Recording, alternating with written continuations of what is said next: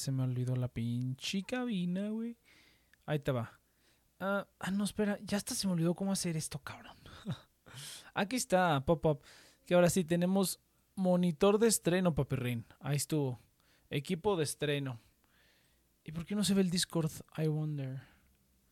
¿Por qué no se ve el Discord? Este se ve. Ah, cabrón. Chat general. Window. Oh, a ver. Ah, algo extraño sucedió con el Discord, pero bueno, no importa. Ah, es que creo que es mucho más grande ahora. A ver, vamos a ver. ¿Qué tranza? Ah, no, está bien, está bien. No, pues sé qué le pasó. A lo mejor se renombró el, el, el Discord, algo sucedió ahí, la neta, quién sabe. Pero bueno, no importa, no importa. Aquí lo arreglamos en stream. Ah, mira, ahí se, se alcanza a ver tantito. No, no me había percatado de que se alcanza a ver tantito ahí lo que son las cosas y lo que es no, no poner la atención a esta madre de gente. Bienvenidos a un programa más de The Nation Project. Déjenme arreglo aquí este pedo. A ver si lo hago un poquito más grande. Yo creo que así ya. Ándele. Ahí se ve bien. Saludos, gente. Bienvenidos a un programa más de The Nation Project. Recuerden que estamos aquí todos los sábados de 7 a 9 de la noche. Déjame, le subo un poquito. Fíjate que le estuve moviendo. Más bien, no, no le estuve moviendo. Moví de lugar la consola y fue un, rollo gigante. Ahí está, es que estaba un poquito el compresor. Pero pues yo creo que sí le voy a poner. A ver, vamos a ponerle tantito compresor ahí. Ándale, ahí está perfecto. Lo vamos a subir un poquito más a esta madre. Un poquito menos. Así como un, como un chirris, como dirá mi profesor de. Mi profesor dice. Dejé abajo a la Inopil otro sábado. Ya sé, pues ya mira, ya ves. Puras promesas rotas, güey. La gente siempre dice, no, me voy a poner a hacer stream todos los viernes. Y mira, ni pedo, güey. Pues ni pedo. Así es la gente, muchacho. Así, que, así hay que acostumbrarse a la, gente, güey. La gente es así. La gente no cumple. Excepto aquí nosotros, o yo por lo menos, que sí estamos. A ver, nomás sin esto ya mis lentes, cabrón. Y hoy no viene la morra. Te digo, güey, pues no, pura, pura, este. Puras faltas de respeto. Pero bueno, ni pedo, muchachos. El show debe, debe Me dio COVID, güey. No mames.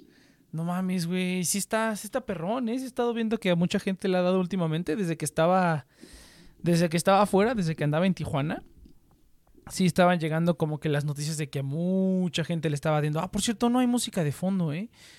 Vamos a arreglar eso porque sí, de, por sí este pinche programa es aburrido. Ahora imagínate sin música de fondo, no te pases. Ah, eso siempre, siempre se me ha estado olvidando. Ha, habido puros programas silenciosos estas, estas últimas veces. Ahí está, mira. Ahí estamos, perfecto. Eh, se ve el programa pasado, cuando empezó a salir la ni, ni pedo, ni pedo, así sucede, así sucede. Pero bueno, gente, bienvenidos de vuelta a Nation PR. Recuerden que estamos aquí todos los sábados, 7 9 de la noche. Hora Ciudad de México en este pinche programa. Recuerden que otra cosa, ah, están los programas viejos, que no he subido los programas eh, de esta nueva temporada porque está, está empezando el, rebranding otra vez. Sí, así es, otra vez. Y esta madre ya pasó como por tres rebrandings. Eh, pero ahí va, ahí va, ¿no? Ahí, va el rebranding de, la nueva marca, de la nueva familia que ahora sí ya creo que va a ser la, la permanente. Ya no va a haber más cambios de nombre, ya. Pero se viene, se viene lo mejor para este año, espero. Espero que para este año se venga. Si bien no todo, por lo menos una parte importante va a venirse este año. Pero bueno, va a estar el rebranding próximamente. Recuerden que están todos los programas viejos en las plataformas, en su plataforma de podcasting favorita. Eh, y que otra cosa, la afiliada del día de hoy es M2 Crowd. Más información a la mitad del programa. Seguramente va a ser una hora el día de hoy, porque pues no voy a chingar yo dos horas, no, obviamente. Dice, ya es la segunda esta vez solo me tumbó un día, la primera sí me tumbó como tres días. Ah, ya la segunda, pinche Eus, güey, pues cuídate, carnalito, sí está, sí está pesadón. A mí, que yo sepa, a mí no me ha dado. Que yo sepa, a mí no me ha dado. Pero pues igual me dio como asintomático, pero así ya estoy harto de este pinche pop filter, güey. Se supone que este micrófono tiene un pop filter adentro, pero pero la neta es que prefiero tenerlo afuera porque no nada más es el pop filter, ¿sabes? O como que también le escupo al, micrófono, ¿no? Todos escupimos cuando hablamos preferiría que se llene el pop filter de esa cosa, o sea, por lo menos una, una espumita, a que se llene mi micrófono tal cual. Pero, pero bueno, vamos a darle entonces. Gente, igual que siempre no hay tema, pero fíjate que eh, nada más fue porque esta semana estuve. Estuve jugando. Eh, estuve aprendiendo juegos de cartas. Más bien, ahora que, que fui. Eh, que estuve de paseo, tuve la oportunidad de comprarme varios.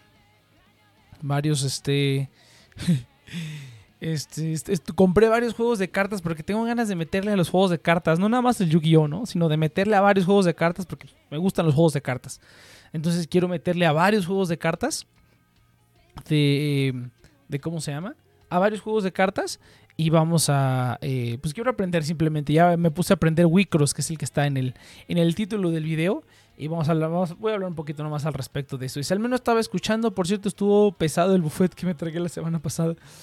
Tuve que ir a Reynosa, es una hora de camino donde vivo. Ah, no más, pues está bien, bien, hay que aprovechar el buffet. Yo ya no soy de buffet, güey, yo o sea, ya como bien poquito, cabrón. Como bien, bien poquito, ya no soy de buffet, ya chafeo en el buffet. Bien cañón. Vamos a ver aquí. Como que no, te- tengo que meterme un día a ponerle un buen compresor a esta cosa. Ya sea que lo haga directamente aquí desde FL Studio. O ya sea que lo haga este. Ya sea que. De FL Studio. Que lo haga. Estaba viendo un stream de alguien que está aprendiendo a usar FL Studio. Ah, ya, ya me arrepentí, güey. Ya me arrepentí. Ahor- ahor- Ahorita cuento esa, historia. Porque fíjate que hace unas semanas hay una, hay una cantante con la que estoy colaborando. Eh, para una, una pista. Ya me grabó sus partes y todo. Y pues ya, ¿no? También muchas de estas cantantes pues hacen stream. Y me he estado paseando. También estoy como conociendo el, el negocio. Apenas estoy conociendo el negocio del streaming. O sea, estoy viendo qué es lo que hace la gente, cómo lo hacen. Estoy aprendiendo de todo eso que hacen. Para saber bien, bien, bien, bien del negocio. Y pues me he estado metiendo a los streams de gente conocida. No hay nadie como que diga, oh, sí, me gusta este stream o me gusta este stream. No, todos son puros conocidos, ¿no?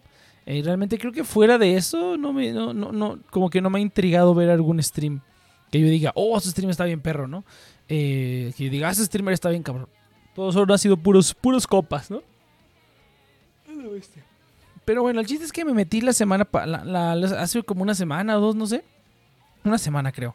Eh, me metí al stream a ver cómo editaba la canción, ¿no? Y cómo se ponía a editar sus propias vocales y a grabar ahí en la, en, en- la canción. No sé por qué, no sé por qué a la gente se le da por utilizar Audition. Yo creo que es lo que conocen, es lo primero que les sale, pero la gente le da por estar grabando música con Audition. Y pues no está mal, o sea, Audition es un editor de audio, pero no es para hacer música. O sea, simplemente es para, ¿cómo se llama? Eh, simplemente es un editor de audio, pero ni siquiera tiene capacidades MIDI, ni es como tan estable, ni tan, ni tan cabrón.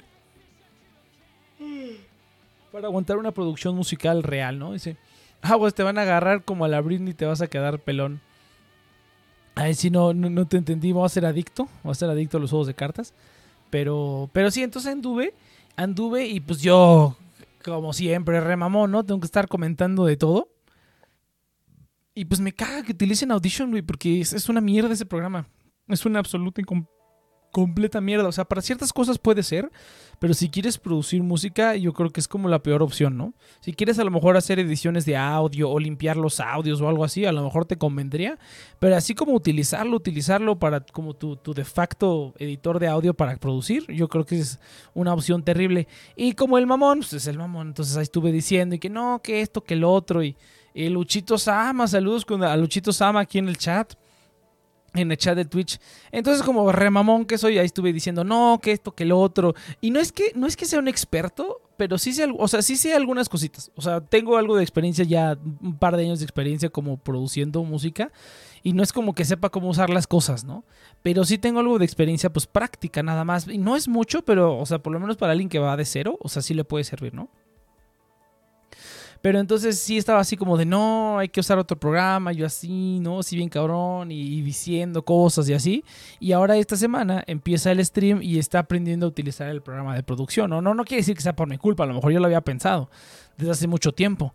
Pero sí digo, a lo mejor si no hubiera estado yo de pinche mamón, pues ni para qué te metes esos pedos, ¿no? Cada quien se, se, se arregla con el programa que puede.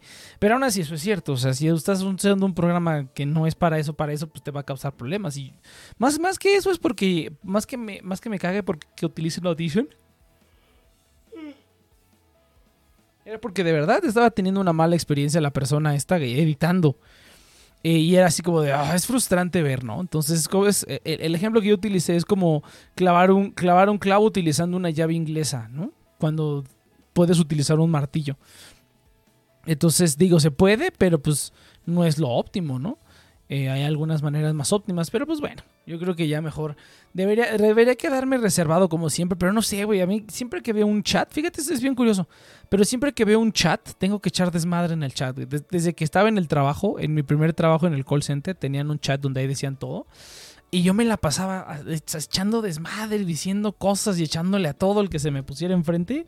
Ya llegó un, un punto en el que me tuvieron que decir, güey, ya no eches desmadre en el chat porque todo el mundo te hace caso, todo el mundo te ve y, y, le sigue al desmadre y pues te hace un desmadre, ¿no? Ese es el chat del trabajo. Yo dije, ay, pues nomás es tantito desmadrito, ¿no? Eh, ya sabes, ¿no? La gente que es desmadrosa. No es que estés como cagando, que estés así como troleando en el chat. O sea, sí también, pero es más como simplemente e, invocando el desmadre, ¿no? Evocando el desmadre, ¿no? Así de que no, que no se puede hacer esto y yo lo hacía de todas maneras. Y ah, sí, cállate, ¿no? Así como desmadre de ese tipo, ¿no? Como que hay algunas reglas que sí son como que sí sigo, ¿no? Así como de no digas groserías o cosas de esas. Pero, eh, pues, no sé, yo supongo, que, que, me entiende. Yo creo que todo el mundo aquí ha estado en una sala de chat donde hay un desmadrote, ¿no? Son las 7, si es que como que me estanteando. Si por cierto, si me doy cuenta que mi ciudad Matamoros es un rancho bicicleta comparado con Reynosa. Pues sí, güey. Claro. Así que eres de esos que incitan a los demás. Sí, güey, yo soy de esos güeyes que, que ve el fuego y, e incita la gasolina. Y echa la gasolina, güey. O sea, no soy usualmente. Bueno, es que depende. O sea, en el chat sí, sí soy como el que empieza el desmadre muchas veces. Y, y ya que empieza una flamita, güey, le echo más gasolina, ¿no? Eh, ya que todo el mundo dice viejo comunista. Un pedo así. No mames, tengo que aprender a estar solo y no bostezar, güey, porque si es, un problema grave. Y si ya hace uno, uno va a estar solo aquí, pues ni pedo, hay que, hay que aprender a hablar uno solo también. También quiero hacer algunos cambios aquí en el, en el, en el, ah, en el stream, pero la verdad no me, no me he dado el tiempo. He estado ocupadillo con otras cosas, pero sí me gustaría darle como un, un revamp al stream para que quede bonito, güey, para que no, no sea así como nada más dos pantallas con texto. O sea, está muy, muy aburrido este pedo. Quiero poner la, la, función esa de, tribuna o comunidad, o no sé cómo se llame, la neta, no sé, también tengo que meterme a investigar eso. Pero bueno, el chiste es que en el stream esta semana, ahora estoy intentando utilizar un editor nuevo. Cuando yo dije, chale, a lo mejor si no, a lo mejor lo mío fue la gota que derramó el vaso. Y, y pues cada quien edita audio con lo que quiere, ¿no? Pero al mismo tiempo digo, ah, está bien porque está chido que, que, que que quiera aprender, ¿no? Y que quiera como usar un programa que sea más, más adecuado para eso. Y cositas de esas. Eh, pero bueno, eso nada más es algo, algo aparte que, que, estaba pensando. Pero así es, entre juegos de cartas, juegos de pinches cartas. Bueno, no, pues, a ver si se da. Yo nada más quería compartirlo. Ese juego Wicross, el que está en el título, si alguien lo juega, si alguien lo conoce o si alguien quiere aprender, por favor hágalo y hay que jugar porque no conozco a nadie, va a tener que buscar un servidor de Discord o algo, eso ya ni se diga Monterrey, ellos están años luz de nosotros, creo que hasta Nuevo Laredo, Ciudad Victoria y Tampico nos ganan. Fíjate que sí me han dicho, el otro día estaba hablando, no me acuerdo con quién, pero sí me dijo que Monterrey parece pinche Nueva York y yo dije, ah, ah pinches nateñas, siempre lo estás escuchando así de que, pues sí, puro pinche narco, ¿dónde sale el dinero? puro pinche narco. Entonces, pero sí tengo ganas de ir a, Monterrey, que sí dicen que las partes chingonas, que sí están bien, bien, bien chingonas y así que... Hay una ciudad en Monterrey que es de las más seguras de México, ¿no? Sí que siempre sale la de los Pedro de los Pinos o algo así, ¿no? San Pedro del... Bueno, no San Pedro de los Pinos es aquí, en la Ciudad de México, pero hay un lugar que se llama algo de los Pinos de Pedro, algo así, que dicen que es la ciudad más segura de Latinoamérica, ¿no? Un rollo así. O más bien el, el la, la, sí, sí, pues la, la zona más segura, el, el, el, ¿cómo se llama? Neighborhood, el, el vecindario, algo así, ¿no? Ahora que estuve viendo, estuve viendo así como las zonas más seguras de México. Y sale un, una, una, parte de Monterrey, ahí sí la verdad desconozco totalmente, pero bueno, no importa, no importa. Dice enseguida Monterrey. Pues sí, es, es, eso sí es cierto, o sea, el sesgo, el sesgo de, de ¿cómo se le llama? de, riqueza que hay aquí en México está bien cañón. Y sobre todo en provincia. Fíjate que el otro día también lo estaba, lo estaba platicando. Que yo como persona que siempre ha vivido en el... Bueno, pues yo, yo nací en el DF, ¿no? pero desde que tenía, desde que estaba muy niño, me mudé afuera, al Estado de México. No, no como a los, a los, a los recónditos. San Pedro, ándale. Ahí parece Estados Unidos. Ándale, San Pedro Garza García. Ahí mero, cabrón que lo he visto que es de los lugares más seguros de México. Pero mira, yo como una persona que soy, yo me considero citadino porque a pesar de que como a los cuatro años me mudé fuera de la Ciudad de México, Eh, prácticamente toda mi vida he vivido fuera de la Ciudad de México, fuera de la ciudad, ciudad, pero donde vivimos es como, es como las afueritas de la ciudad, ¿no? Antes era como la zona donde, a donde, ¿cómo se llama? A donde la gente que tenía dinero de la ciudad compraba sus, sus casas de descanso, unas casas gigantes, ¿no? Puras casas, aquí casi no hay departamentos ni nada de eso, ni dejan construir, ¿no? Muy poco. Pero pues yo siempre he vivido aquí. Y aquí básicamente pues es como una ciudad, es como una ciudad chiquita, ¿no? Aquí tienes todo cerca, no es como que tengas que ir a transporte, el transporte público es muy bueno. O sea, realmente es muy, muy parecido al DF. No, no tanto como el DF, pero sí es muy, muy parecido, ¿no? Eh, pero bueno, en, cuanto, en términos de infraestructura y de tener como las cosas disponibles, o sea, no es un pueblito, estamos a las afueras, o sea, literalmente es como una ciudad más chiquita afuera de la Ciudad de México, ¿no? La verdad es que está muy bien y tranquilo y todo. Pero pues sí, no, o sea, también como una persona ya después, cuando está, estaba en la universidad y cositas de estas, pues estuve viviendo en el DF más o menos dos años, ¿no? Entonces he vivido también ahí, he utilizado, pues, he estado ahí desde, desde eh, pues viviendo ahí, ¿no? Entonces, si notas que, por ejemplo, en el DF, en la ciudad, en el DF principalmente, tienes como varias zonas, ¿no? Tienes las zonas que son muy ricas, las zonas que son medio ricas, las zonas que están más o menos a la mitad, las zonas que están como a la mitad feillas y las zonas que están mm, feillas y las zonas que están bien culeras, ¿no? O sea, vamos a dar unos ejemplos. Una zona que está así como medio feillo, así como medio feillo, por ejemplo, el Rosario, ¿no? El Rosario, toda esa zona está medio feilla. Azcapotzalco está a la mitad. Azcapotzalco es como una zona que está, hay unas partes que no están tan mal y hay unas partes que están un poquito peorcito, pero tampoco es como esté bien culero, ¿no? Escapotzalco estamos hablando de por donde está eh, la gente que es aquí del DF, por donde está esta pinche avenida, ¿cómo se llama? Puta, se me fue el nombre de la avenida, pero es una, donde está el, por donde está el CCH Azcapo, es ese creo, ¿no? Creo que sí, no me acuerdo la verdad. Bueno, no importa. Entonces, zona dices, pues no está, no está mal, pero tampoco es como lo mejor, pero está normal, ¿no? Hay unas zonas del Rosario que sí está un poquito más feo, pero no está tan culero, ¿no? Hay zonas que están bien culeras como ahí en el centro o ahí en, en Iztapalácara, esos lugares que sí están, sí están culerillos, ¿no? Sí están culeros. Tiene las zonas que están medio bonitas, como la, las Roma, las Condesas, todas esas madres que están medio, o sea, no es como lo más chingón, pero está bonito. En el sur también tienes, tienes partes de Coyoacán que están bien bonitas. Eh, y tienes partes que están bien culeras, ¿no? Eh, tienes esta Santa Úrsula y esos lugarcillos, ahí está culerillo. No es lo peor, pero no está bonito. Ese es como medio bajo, yo le llamaría medio bajo. Y tienes las zonas más altas, ¿no? Tienes Polanco, tienes Santa Fe. Bueno, Santa Fe que ya está en el Estado de México, de hecho, ¿no? Santa Fe está en el Estado de México, pero tienes Polanco, ¿Qué otra parte está muy chingona? San Ángel, ¿no? Esos lugares que sí ya están muchísimo más caros, ¿no? Y que ya es como que nice, nice, nice. Bueno, San Ángel está, yo diría que está como medio bien, no es lo más, más, más bien. Yo creo que Polanco es uno de los lugares que sí, esa madre es para, también para Estados Unidos, para que veas. Em, en Polanco. Y es carísimo, carísimo, ¿no? Entonces en el DF tenemos todo esta, toda esta gama de, de lugares. Pero en provincia no, güey. De los lugares que yo he ido, por lo menos los que más, el que más he frecuentado, que es Tijuana. Que Tijuana es una ciudad grande, eso es una ciudad donde también hay dinero, güey. Pues todo el pinche dinero de tener ahí la frontera, todo lo que sea frontera también tiene, tiene feria, ¿no? Pero aún así no, no existen esas zonas, güey. No existen como esas cinco zonas que te acabo de describir. En provincia están las zonas que están bien chingonas, te bajas y están las zonas que están como medio y luego está lo culero. O sea, nada más hay como tres zonas diferentes. Tres zonas diferentes. Está como lo, muy chingón, lo medio y lo muy culero. O sea, así tal cual. Y porque yo he ido a, a, varios lugares de esos, ¿no? O sea, hay algunos que están también como a la mitad, pero en general, en general, en general, podrías distinguir solamente como tres zonas. O sea, el sesgo, entre más te vas a, entre más te vas a provincia, el sesgo es brutal, ¿no? La diferencia de una ciudad a otra puede haber una ciudad que esté como bien, bien, bien cabrón y un pueblo que esté muy, muy, muy, muy culero y que no tenga nada que tú digas, oh, esta es una buena zona. No sé por qué pasa eso, güey. Simplemente es como el sesgo. Está en años luz. aquí me pusieron algo aquí en el Discord, déjame ver. El sesgo está cabrón, güey. No sé si ustedes lo sientan igual. Dice, eh, le caería, pero voy a probar los mejores tacos de mi ranchito según mi pelevito. Y la Kiki les pregunto, ¿qué hubieran hecho ustedes? Ah, el Peña Nieto, güey. Qué buenos tiempos cuando nos reíamos del presidente y todos éramos felices. No como ahora que los defienden. Bueno, pues ya, ni pedo. Entonces, eh, pero este ese sesgo, güey. Yo creo que este es ese sesgo muy, muy, cabrón.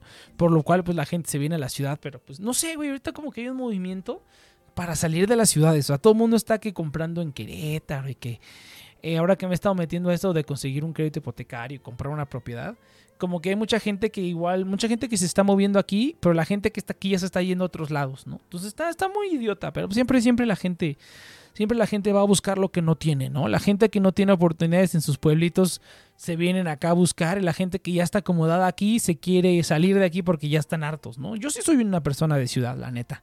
Soy una persona de ciudad, pero sí, sí, sí busco vivir en un lugar que esté más relajado. O sea, hay lugares en la Ciudad de México que son como muy, muy relax que ni siquiera parece que estás en la Ciudad de México, o sea, tal cual, ¿no?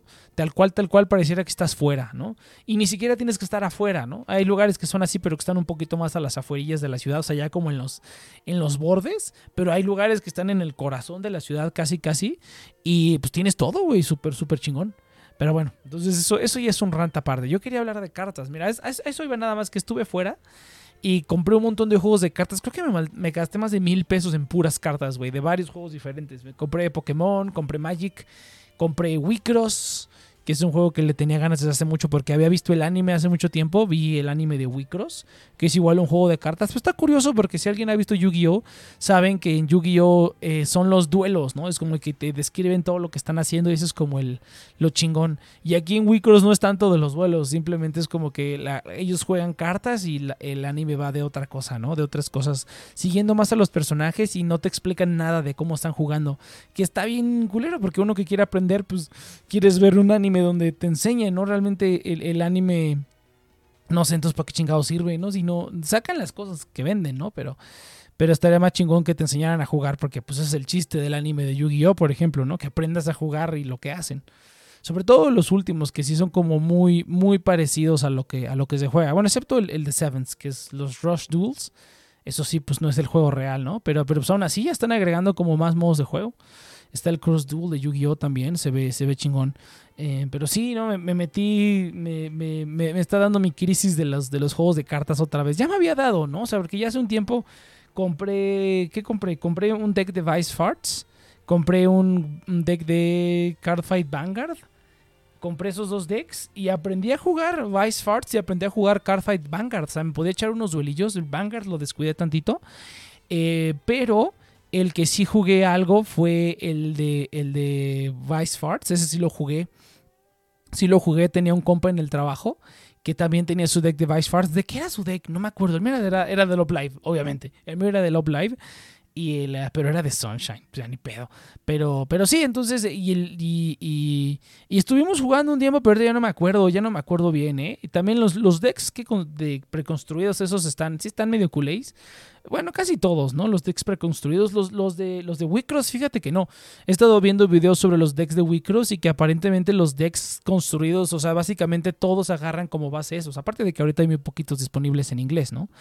Eh, pero que sí son buenos, ¿no? Sobre todo el de las protagonistas que sí está manchadón y que sí es recomendable que te lo compres o que sepas cómo jugar contra él, ¿no? Eso a mí me gusta. Si alguien quiere jugar Wicross, avíseme, jugamos Wicross. Tiene que haber streams de Wicross, ¿no? Me imagino, en japonés a lo mejor. Habrá que buscar streams de Wicross porque si tienen una app para jugar, si mal no recuerdo. Si hay una app para jugar y creo que es oficial.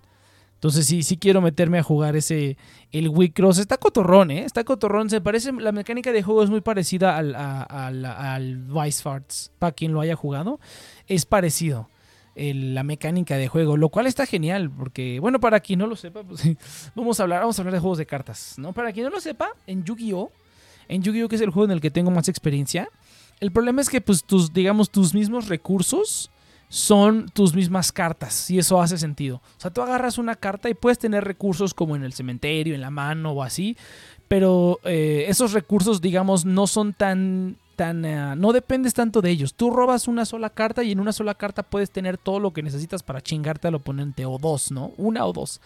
Y incluso sacas ventaja, ¿no? Robas cartas o, o creas recursos, digamos, de la nada. Con una carta creas los recursos. Y lo que he visto en juegos como Vice Farts, como Wicross, eh, pues hasta Magic, hasta cierto punto, lo poco que sé de Magic. Eh, tienes tus recursos aparte, ¿no? Es como en, en, uh, en Wicross tienes los Enners, que son como, digamos, un compilado de cartas aparte, que necesitas tener de esas para poder hacer cosas. Si no tienes Enners, pues básicamente no puedes hacer nada. Hay algunas cosas que sí puedes hacer. Eh, creo que el juego está muy bien creado para que si no tienes nada puedas seguir haciendo cosas y si te acabas lo todo que tienes, te tome tiempo crear recursos otra vez. No es como Yu-Gi-Oh! que es mucho de el, como le llamamos top deckear, ¿no? Top deckear de que agarras una, o sea, estás perdiendo, agarras una carta y con una carta te puedes chingar al oponente si te sale la carta que necesitas, ¿no? El corazón de las cartas, ¿no? No es nada más el corazón de las cartas, sino que el juego está diseñado para para eso, está diseñado para que de una carta puedas revivir. Y en cambio con otros juegos yo creo que no. O sea, con otros juegos sí tienes como que planificar más y ver en qué vas a gastar tus recursos. Y, y, si te, acaba, te acaban los recursos va a ser difícil. O sea, vas a poder seguir jugando, pero va a ser difícil que, repongas. Y Yu-Gi-Oh! es muchísimo más explosivo. O sea, simplemente si te acaban los recursos, ah, no importa, el siguiente turno puedes crear más, casi casi de la nada, con una carta, ¿no? O con nada, ¿no? Es que robas una basura y con lo mismo que ya tienes puedes crear más. Y eso, pues, digamos, está padre porque el dinamismo, la explosividad está cañón. Pero también está padre como el estar eh, como tener consciente de, ah, ya se me acabó esto, ¿no? Hay juegos que requieren varios recursos, de hecho, ¿no? Que eh, requieren varios recursos que, vas utilizando durante el juego. Eh, pero lo mismo, ¿no? Magic tiene los lands, Wicross tiene los, el Ener, el, ¿cómo se llama? El, el Vice Farts, no me acuerdo cómo se llama, pero tiene algo muy parecido. De hecho, la distribución del juego de Vice Farts y de, y de Wicross es casi, casi la misma. No me acuerdo cómo se llaman los recursos del, del, uh, del Vice Farts pero es algo muy, muy parecido. Y tiene algo muy parecido también que es el, el ¿cómo se llama? El Life Cloth. Tienes tus cartas de vida que las volteas y tienen efectos también cuando las volteas. Eso está bastante bien. O sea, creo que está muy, muy, muy bien equilibrado el juego. Duel Masters, fíjate, dice, eh, ¿por qué siento que el Wii Cross es similar al Monos 1 Duel Masters? Son unos cuantos güeyes lo conocen y, y, ni saben bien cómo funciona. Pues yo, yo soy nuevo, güey. Yo soy nuevo en Wii Cross. Yo soy nuevo en Gricos. Ya lo conocía hace tiempo porque hay como tres animes yo me vi dos y está cotorrón, ¿no? Está cotorrón. Y ahorita precisamente como ahora sí me compré mi deck porque apenas salió en inglés. O sea, ese juego es realmente nuevo porque acaba de salir en inglés. De hecho, es la misma empresa que hace Duel Masters, si mal no recuerdo. Es la misma empresa que hace Duel Masters los que hacen Wicross. Duel Masters creo que ya no lo imprimen aquí en América, ¿eh? Y a mí me sorprende que impriman Wicross en inglés, porque a pesar de que es popular en Japón y en Japón lleva un tiempo, pues casi nunca pasa aquí, ¿no? Espero que no lo maten, porque el arte está bonito y la manera en que se juega también está, está muy chingón. Sí, sí, sí me gusta cómo, cómo funciona el, el, el, el Wicross. Lo, que se me hace más distintivo es la parte de los Elrics. O sea, que tienes como tres cartas que son constantes en todos los duelos, que son como tus avatares, digamos. Y en base a esas tres cartas, tú vas creando un deck ¿no? Que, que, juegue bien con esas cartas y, digamos, invocas monstruos aparte, ¿no? Haciendo así como, como si fuera Yu-Gi-Oh! Invocas como monstruos aparte, ¿no? Eh, y, en el anime está cotorrón porque realmente los, los Elrics, o sea, estas cartas, son los mismos jugadores. No es como que hay un, digamos, un duelista que tiene en su campo esas cartas. Y eso a mí, eso a mí me, gustaría bastante. A mí me gustaría un juego de cartas que, o sea, que sea, digamos, una, que, o que en, eh, en un duelo sean varias personas, ¿no? como lo maneja el anime de Wicross, es que son tres personas y tres personas, no son equipos de tres. Y, y así es como se baten en duelo y digamos que cada quien tiene su propia mente. Eso estaría chingón, güey. O sea, que, que, el juego consista en la mecánica del juego sean dos o tres personas en cada duelo y que sea como tres contra tres. Eso estaría, estaría bien cabrón. Dice Leus. ¿Cómo, llegó aquí? ¿Quién sabe? A mí, ¿Cómo se llama? ¿Su, su, su Es que no veo nada, la neta, estoy bien ciego. Me interesaría ver cómo chingados llegaste aquí, porque yo nada más le pongo tags y cosas al stream porque sí, ¿no? Pero bueno, sí lo estoy cumpliendo. Luego pongo títulos y no cumplo, no hablo nada, no hablo nada de eso. Ahora sí lo estoy cumpliendo. Eh, pero entonces el anime está cotorrón. Eh, está cotorrón el anime. Eh, porque se maneja así, aunque realmente, pues, como que no tenga ningún chiste. Y lo hace pinche JC Staff, güey los efectos, y los efectos de sonido están horribles. O sea, es como que hay un efecto donde están golpeando a alguien en el pecho. Se escucha como si golpearan una caja, güey. Y, y, la animación está horrible, güey. Está horrible, horrible, horrible. Eh, como estos, estos, este anime son como duelistas y son idols al mismo tiempo, ¿no? Entonces está, está cotorrón porque primero se echan unos duelos y ya si ganan, se echan un número idol. Y hay un, hay un número idol nada más. Ah, no, hay como varios números idol, ¿no? Hicieron varias canciones. Y el número idol de las protagonistas, pues es como 3D, como si fuera Love Live, ¿no? Eh, pues ahí se les fue todo el presupuesto, güey. En las rolas y ese bailecito 3D, ahí se fue todo. El resto se ve del traserísimo. Pero está divertido, ¿no? Verlo, eh, me lo eché como en dos días, ¿no? El anime también. También de las quintillizas me, me chingué las dos temporadas como en dos días. Porque eso, eso lo publiqué por ahí en Twitter. Me encargaron hacer todas las canciones de las quintillizas y dije, ah, vamos a ver cómo está este pedo. Y que me chingo las dos temporadas en dos días, güey. Este, sí, sí, sí me gustó. Sobre todo la segunda temporada. La primera temporada sí está, sí está difícil de pasar por ella. O sea, estuve a punto de dropearlo como a la mitad, como en el 6, 7. Estuve a punto, estuve este, a punto de dropear las quintillizas. Y el segundo, la segunda temporada sí estuvo, sí estuvo chingón. Hasta, hasta me dan ganas de verlo otra vez, de que sí me divertí. Y está, está, está entretenido y cotorrón ven a los personajes, ¿no? Eh, pero qué otra cosa. Ah, sí, anime de temporada. Ahora sí estoy, ahora sí estoy viendo anime.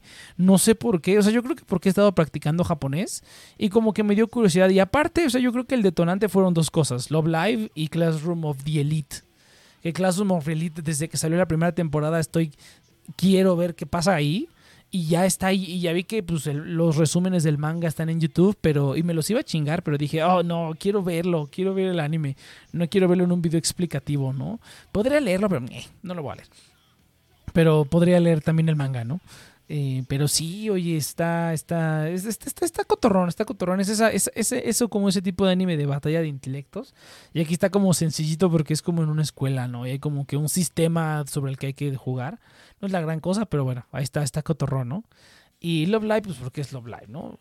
Y es el, es el mejor Love Live que ha habido desde el original, ¿eh? O sea, todos los demás han sido, pues han estado 2-2, ¿no? El Sunshine es, se me hace una basura, se me hace una completa basura. El de Super, el de, el de Nijigasaki está demasiado aburrido, güey, está aburridísimo.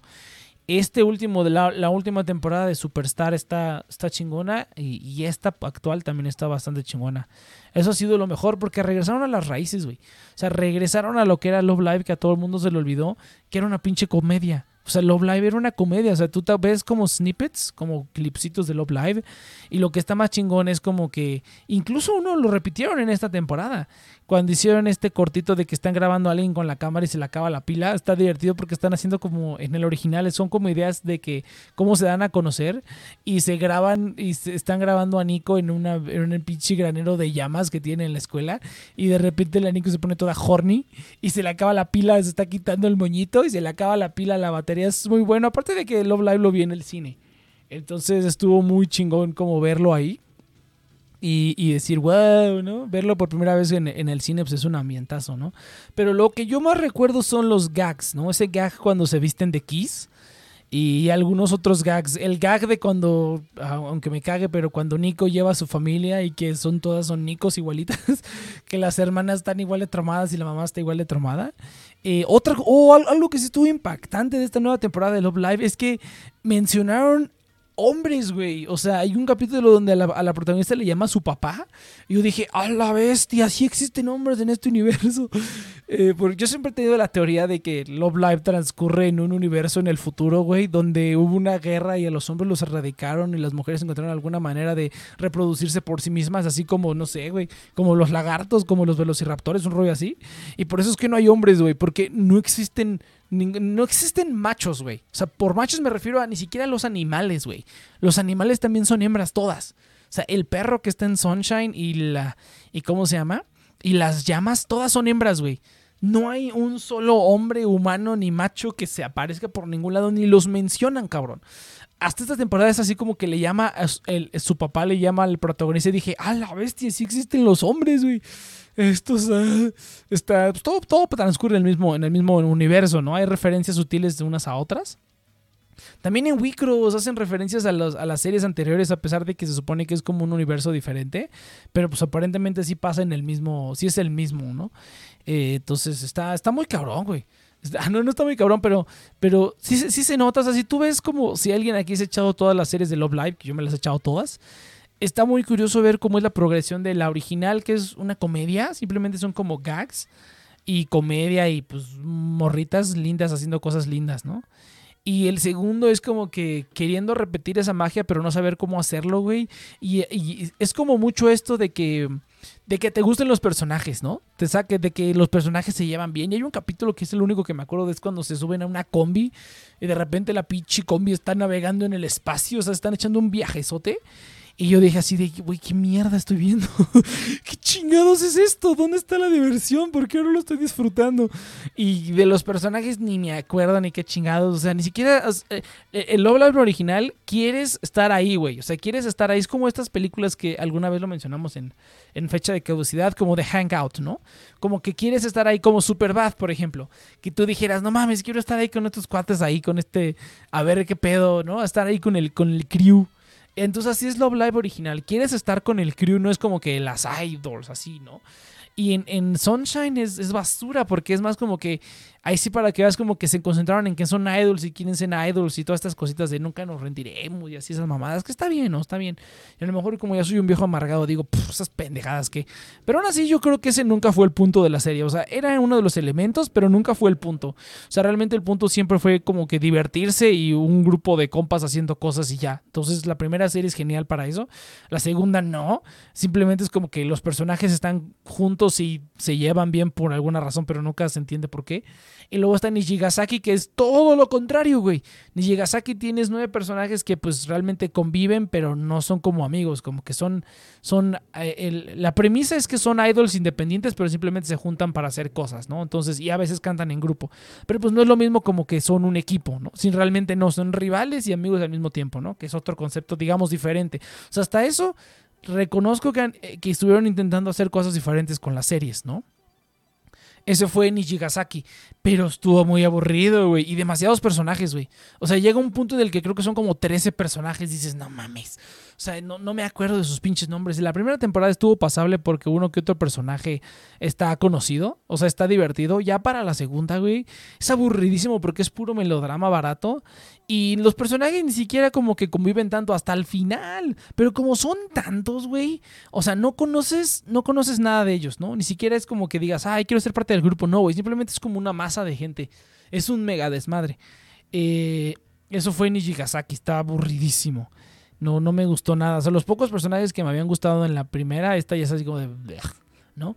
Y luego llega Superstar, que es, digamos, volver a las raíces, que es una comedia. Y con menos personajes, güey. Con cinco nada más en la primera temporada. Lo cual está genial, porque ¿sabes qué funciona? Para este tipo de series de idols que pues nada más son pura mercadotecnia para venderte pendejadas y discos y así. Eh, lo que a mí me, que más funciona es como el original, que es como una comedia, ¿no? Eh, es una comedia nada más este, de, gags y de cositas así cagadas.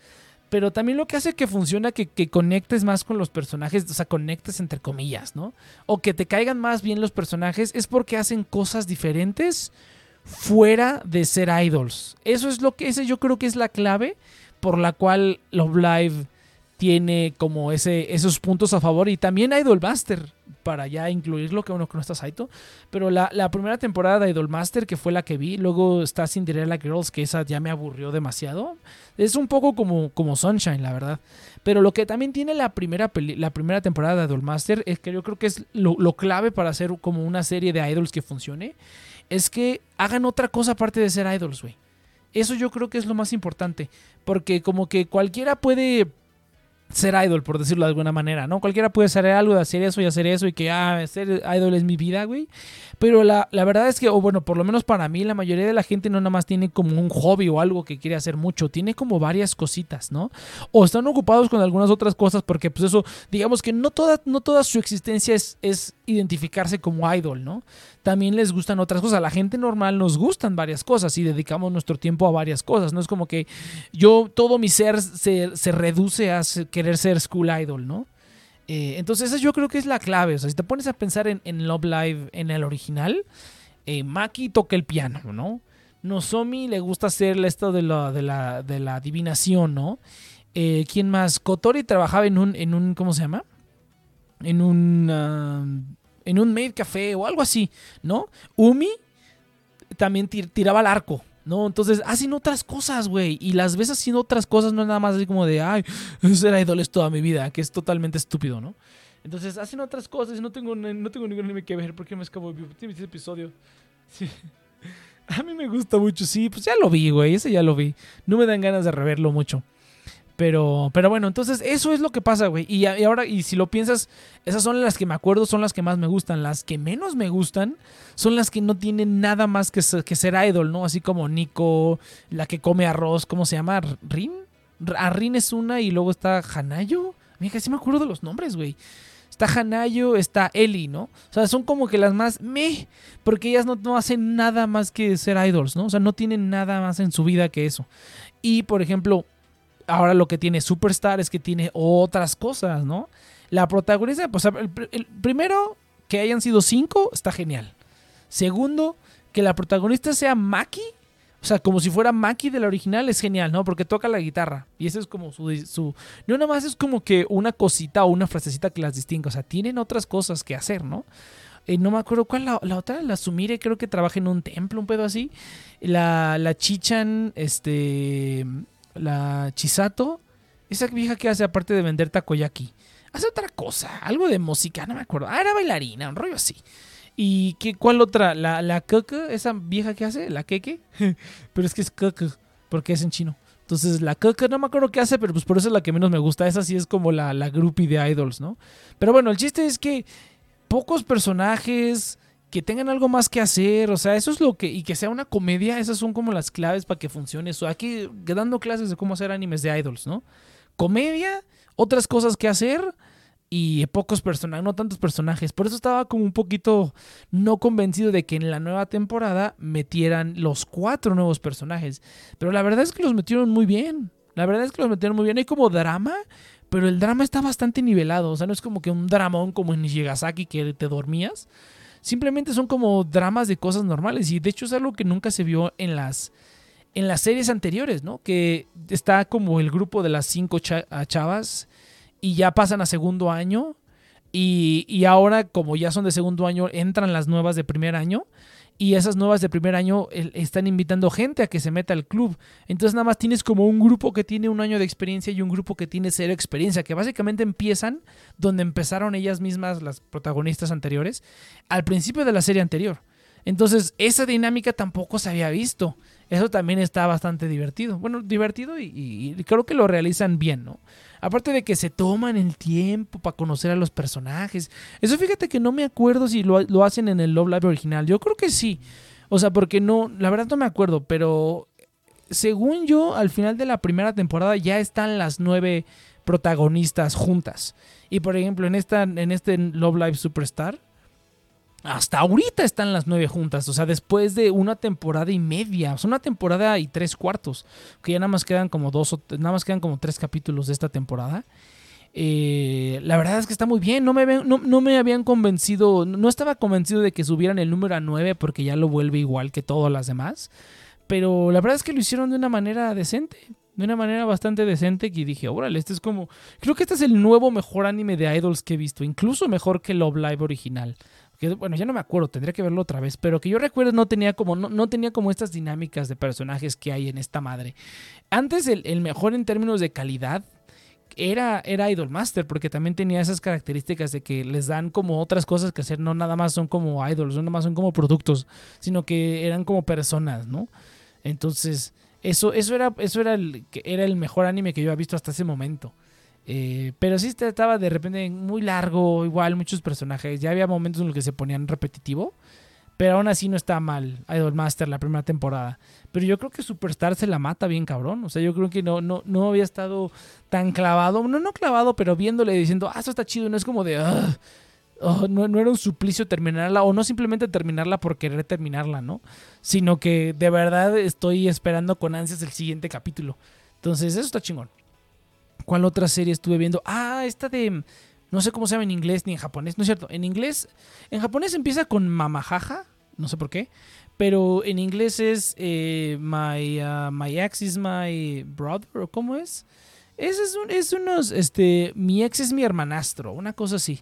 No me acuerdo cómo se llama, ahí que alguien lo nota en el chat, se está escuchando. Ese es lo otro que he estado viendo esta temporada. Yo lo vi porque pensé que iba a estar cotorrón, la verdad. Pensé que simplemente iba a ser divertido. Pero antes de que les hable de este anime, es momento de hablar del afiliado del día de hoy, porque acabo de ver la hora. Acabo de ver la hora y me aventé una pinchura de Love Live, o no sé qué pedo. Pero vamos a hablar del afiliado del día de hoy, gente. El afiliado del día de hoy es, ya se me olvidó, es M2 Crowd. Con M2 Crowd ustedes pueden invertir desde 5 mil pesos aquí en México en propiedades inmobiliarias que antes solamente estaban disponibles a los millonarios. Así es, gente, con el crowdfunding inmobiliario, ustedes pueden invertir muy poquitas cantidades y obtener atractivos rendimientos de manera segura en uno de los mercados relativamente más estables que es el mercado inmobiliario. Eh, He estado basándome por la página, he estado viendo bastantes muy interesantes propuestas ahí. Ya han levantado muchísimo dinero en capital, además de que ya están regulados por la CNBB, el organismo regulatorio aquí en México, para este tipo de inversiones, por lo cual tienes la seguridad de que todo lo que están haciendo lo están haciendo bien. Gente, utilizando el link en la descripción de este podcast o bien en la notificación de Twitch, ustedes pueden invertir desde 5 mil pesos en propiedades inmobiliarias y obtener altos rendimientos en tu crowd. Muchas gracias, el afiliado del día de hoy. Ok. Y regresamos al programa ahora sí. Entonces, ¿qué cosa? Oh, sí. Eh, mamajaja o mi ex es, mi hermanastro, un pedo así, ¿no? Eh, son dos vatos que fueron novios en la primaria y pasando a la prepa, sus papás se casan y ahora son hermanastros, ¿no? Pero pues aún así se tienen, donde hubo fuego quedan cenizas, carnal. Entonces yo al ver esa premisa, pensé que me iba a cagar de risa. Dije, uh, esto va a estar súper divertido, vamos a verlo. Y sí, tiene sus momentos cotorrones y así, pero fíjate que sí se han metido en, ¿cómo se llama? Se ha puesto bastante, bastante interesante. No es como que sea el trabajo más profundo del universo, pero fíjate que este, como es ese, ese, tipo de relaciones y pensamientos, pues yo también los tenía a esa edad, ¿no? A los 14, 15 años, así como secundaria, prepa, como que esos pensamientos también los tenía yo a esa edad. Y ahora que ya estoy más grande, veo que esos pensamientos no todo el mundo los tiene a esa edad. La mayoría de la gente puede llegar a los veintitantos, treinta y tantos y seguir teniendo esos pensamientos de no saber qué pedo ni con sus emociones, ni con lo que hacen, ni con nada.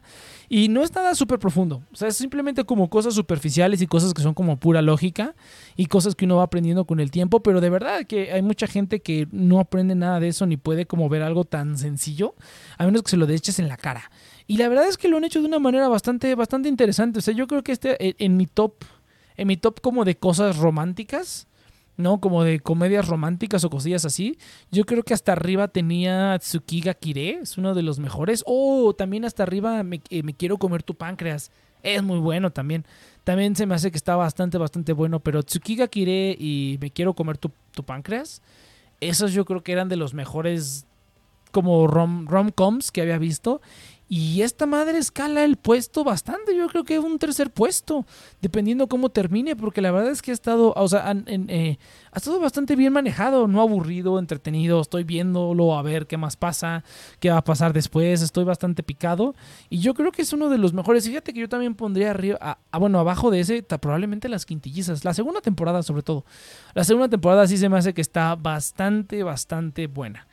Eh, en términos de, de rom-coms, ¿no? No es como que sea el anime del año, pero, pero está bastante bien, güey. La verdad es que las quintillizas también la segunda temporada.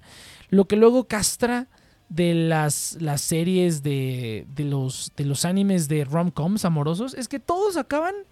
Oh, Gamers también es uno muy bueno. Gamers también me gusta bastante. ¿Por qué? O sea, esos Gamers y las quintillizas tienen algo en común.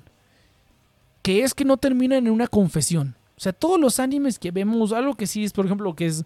Yo, yo veía este. ¿Cómo se llama? Yahari Ore. Este. Snafu.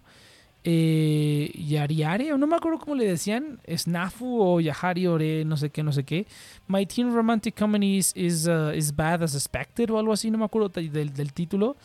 Donde sale este Hachiman y sale Yukinoshita y sale Yuigagama. Yuigagama. Yuigama. Yuigahama creo que era. Bueno, estos vatos, ¿no? El chiste es que esa, ah, esa eh, también lo, lo, disfruté cuando, cuando era como que el tema era como de de manipular a la gente, pero después terminó en la misma mamada y terminó en una confesión. O sea, tanto pinche pedo para que terminen confesándose y que ya no veamos nada después, ¿no? Y ahí, a partir de ahí es cuando está lo interesante, ¿no? Y, dices, chale, y todos los animes, casi todos los animes románticos terminan así. Toradora, por ejemplo, que es también como uno de los mejorcitos, pero ya no creo que tanto. Termina en una confesión, güey, ya no vemos nada después. Está bien, mamón. Por lo menos Tsukiga Kire termina igual, pero está muy bien hecho. Y aparte vemos un poquito de lo que pasa después, ¿no? Las quintillizas también, ¿no? También, pero lo que es bien castroso, güey, es que acaba, o sea, va a acabar en donde todos sabemos que va a terminar, güey, y la mayoría de los casos ni siquiera el viaje vale la pena, o sea, lo que te interesa es como el despuesito. Entonces, si mal no recuerdo, fue terminando la, la ¿cómo se llama? Terminando la primera temporada de Las Quintillizas fue cuando se le declaran a, a esta Nino, se le declara al protagonista, ¿no? Y uno dice, pues a huevo, ¿no? Ah, no, no, no, no. Es una trampa, güey. Es, bien tramposo porque lo hace cuando están en la moto y utilizan el clásico recurso este de, ay, no te oí, es como si no lo hubieras hecho. Es así como de, ah, no mames, asco. Y, en, o sea, ahí, creo que ahí fue el momento en el que casi dropeó la serie. O sea, fuera, ya estaba cerca de dropear. Le dije, no, no mames. Es la, esta serie, Las Quintillizas, es la misma pinche chingadera que todas las demás series que ya ahorita me frustran, ¿no? Que digo, es la misma mamada de de malentendidos y que el, el, el harem y todo este pedo es así como de, oh, es la misma mierda, güey. Pero a partir de ahí es cuando, cuando hacen ese, el, el trope de que le, se le declara y no escucha. Y dije, mmm, puras mamadas, ¿no? Eh, eh, rompen dos tropes en, un, en una sola escena, güey, que es cuando se, se, está yendo y dije, no, pues ya valió pito, pero de repente regresa y le vuelve a decir, sí, tú me gustas. Y yo dije, ¡a la madre! Eso sí no lo vi venir, güey. Yo pensé que iba a seguir el mismo camino que todos los demás. Y luego alguien la escucha. O sea, la, la Nino se declara y la esta morra, ¿cómo se llama? ¿Y, chica? Escucha. Estas fueron dos cosas, güey, de que alguien se declara y nadie sabe. Y, y rompieron como dos tropes en, en, una sola escena, güey. Y si eres un viejo amargado, por eso te desesperan. Es que sí, güey, ya, ya te digo que las, las quintillizas iba como en el capítulo 6 de la primera temporada y casi lo dropeo porque dije, oh no, esto está horrible. O sea, siempre, siempre es así. O sea, porque también muchas veces es así. Siempre me pasa que cuando hay un anime que todo mundo aclama, aclamación universal, como Sword Art Online, One Piece, ¿no? Como esos animes que. Death Note, el mejor anime del mundo. La gran mayoría terminan siendo basura o hay una parte que está buena, pero ya lo demás es basura, ¿no? Entonces, las quintillizas estaba seguro de que iba a caer en esa categoría, de que todo el mundo lo aclamó, porque hace muchos años era súper popular, veías a las quintillizas por todos lados, ¿no? Eh, todo el mundo lo aclama, seguramente es basura. Y yo creo que la primera temporada sí está un poco, sí está como muy, muy excesivamente genérico, muy, muy, muy genérico, o sea, horrible, horrible. Pero a partir de ahí sí cambian muy cabrón, o sea, vuelvo a lo mismo cuando pasan esas cosas yo dije, ah, la madre, o sea, esto sí va a estar un poco diferente, sí vamos a ver consecuencias de esas cosas que van a hacer. Y sí las vimos, güey, sí, las, sí, sí, sí estuvo bien cotorrón. Ya para la segunda temporada, algo que tampoco pasa mucho en estas rom-coms es que te rompen el status quo, ¿no? A partir de la primera, de la segunda temporada, creo que finales de la primera, este, como ya él no va a ser su tutor y ya pasaron los exámenes, estas las niñas, las quintillizas deciden salirse de su casa y vivir en otro lado y trabajar y hacer cosas, ¿no? Y rompen el status quo porque ya no es exactamente la misma dinámica de, ¿cómo se llama? Ya no es exactamente la misma dinámica de que ay, vamos a juntarnos a estudiar y hacer chistes y cagarnos uno al otro y enamorarnos poco a poco. No, no, no. O sea, ya cambian el status quo muy cabrón de que nos vamos a mudar, ya vivimos en otro lado, ya no tenemos todos los beneficios que teníamos cuando estábamos ahí, ¿no? Ya vamos a estar ocupados. Ya de hecho en la segunda temporada casi ni se juntan para estudiar, son muy poquitas las escenas de ellos estudiando y es más como que un poquito cada personaje por su lado y cada quien como que lidiando y descubriendo sus sentimientos, ¿no? Entonces, eso, eso se me hizo bastante, bastante bueno porque no en muchos romcoms lo hacen, güey. No en casi ninguna romcom yo diría que te rompen el status quo o te lo rompen hasta el final, güey. Y ya no ves consecuencias de eso. Entonces, lo que está bien padre de las quintillizas es que te lo rompen y aparte ves más adelante y ves más y ves más y ves más, ¿no? Y a poco a poco te revelan el, el, el secreto, ¿no? Hay muchos tropes que de todas maneras pasan, como el trope de que la, amiga de la infancia y todo esto. Yo sí, me, las dos cosas que pensé que iban a pasar, pasaron. Spoilers, pues si no han visto las quintillizas, pero sí. Y esta, ¿cómo se llama esta vieja? Itsuki es la que se casa con el sujeto. Eso lo supe como day one, ¿no? Es el primer capítulo sabes que es Itsuki. La que me tuvo en duda es la morra con la que fue su amiga de la infancia. Lo que sí sabía es que dije, por lo menos van a ser dos que van a ser las amigas de la infancia. O sea, una lo conoció y la otra también convivió con él, pero menos tiempo y sí fue. Lo que no identifiqué adecuadamente fueron quiénes eran. O sea, a lo largo de la serie yo pensé que iba a ser, eh, ¿cómo se llama esta vieja? Ichika y Miku. o sea, Ichika lo dudé y luego dije, no, Miku es muy seguro que va a ser la amiga de la infancia porque pues te lo están pintando, ¿no? Va a ser Miku. Y lo dudé un poco, dije, bueno, seguramente va a haber dos, probablemente sea Ichika la otra. Y una, pues le atiné. Dije, ah, ahí chica es la que fue, la, también fue como, que también convivió con él, ¿no? Sí, sí fueron dos personas. Eso sí, tenía claro que iba a ser. Pero resulta que no fue Miku, no fue, fue. ¿Cómo se llama? ¿Yotsuba? ¿Yotsuba se llama? Fue la que, la, la amiga de la infancia, ¿no?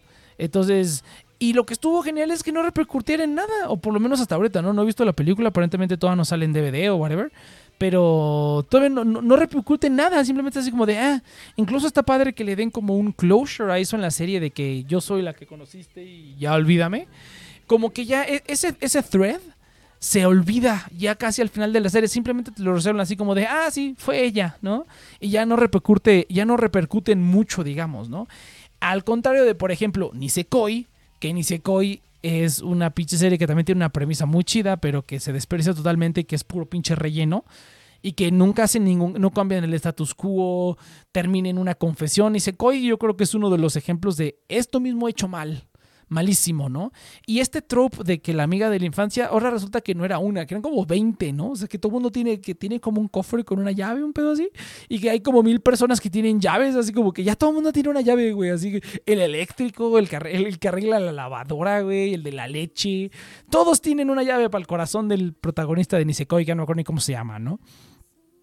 Entonces, eso es lo que digo, Nisekoi es como el peor ejemplo de eso mal hecho, güey, de todos los tropes mal hechos, aparte de mal hechos, todos los tropes así de que, pues, ah, ¿esto qué, no? O sea, puro relleno, pura pendejada. La segunda temporada de Nisekoi está horrible, es una de las peores cosas que he visto en mi vida.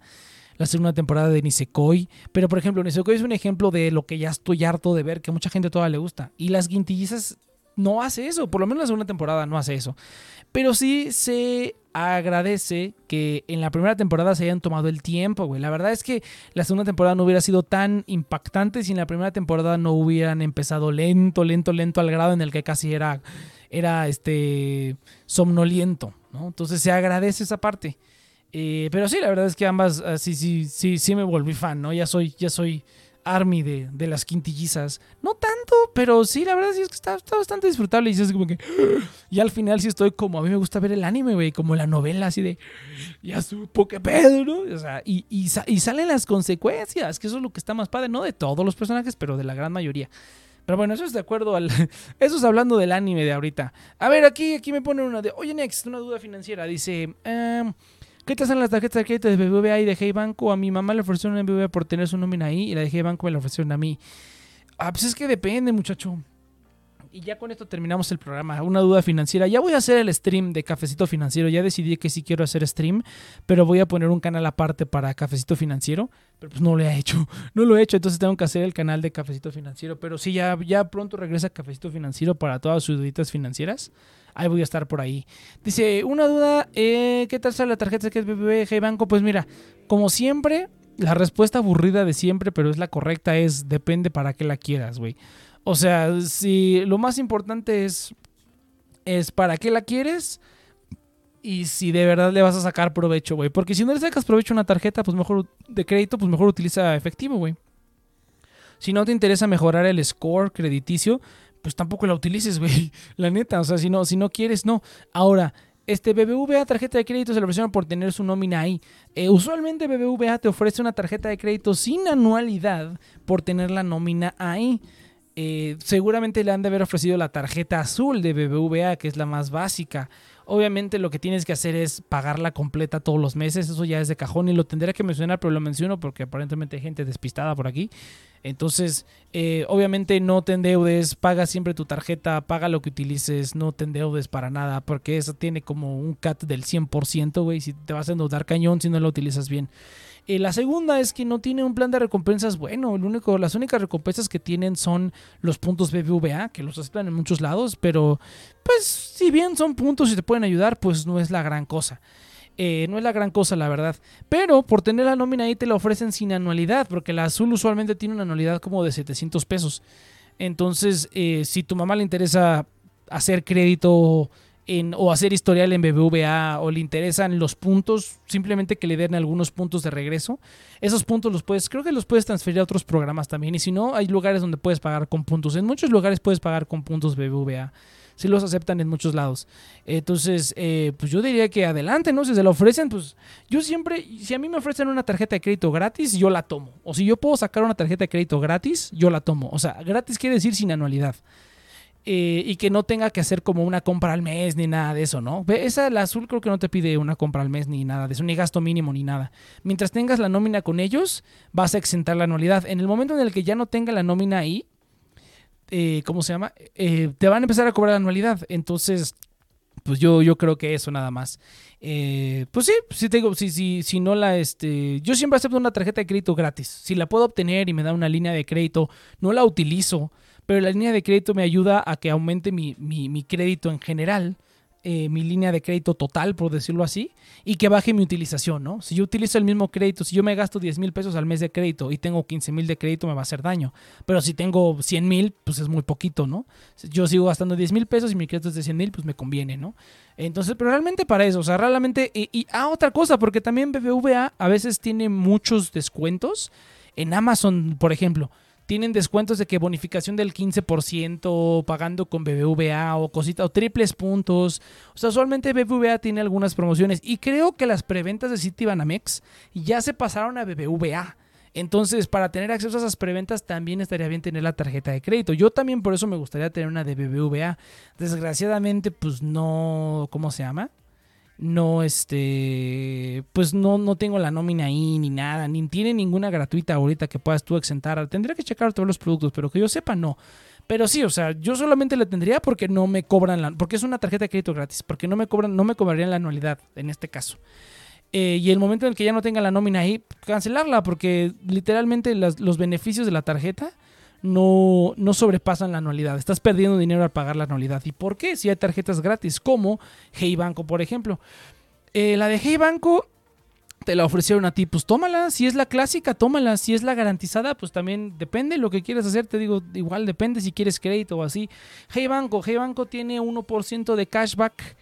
1% eh, de cashback en compras físicas y 2% de cashback con compras online. Es una de las tarjetas que más cashback te da online junto con la HCBC Tunao y la tarjeta Banregio, la tarjeta naranja le llaman, la tarjeta de Banregio, pero es tarjeta Banregio nada más, pero es la naranja, ¿no? Esas son las tres tarjetas que dan más cashback online eh, ahorita. Eh, yo sí la tomaría, obviamente. De hecho, Hey Banco es la que es mi, tarjeta de facto para, para eso. Y pues simplemente el cashback, güey, 2%. O sea, si depende cuál sea tu gasto, pero pues yo generalmente estoy jalando entre, no sé, 100, 200 pesos al mes. Ojo que la de Hey Banco tiene un tope, las recompensas tienen un tope de, el, me parece que es el 1% de tu línea de crédito.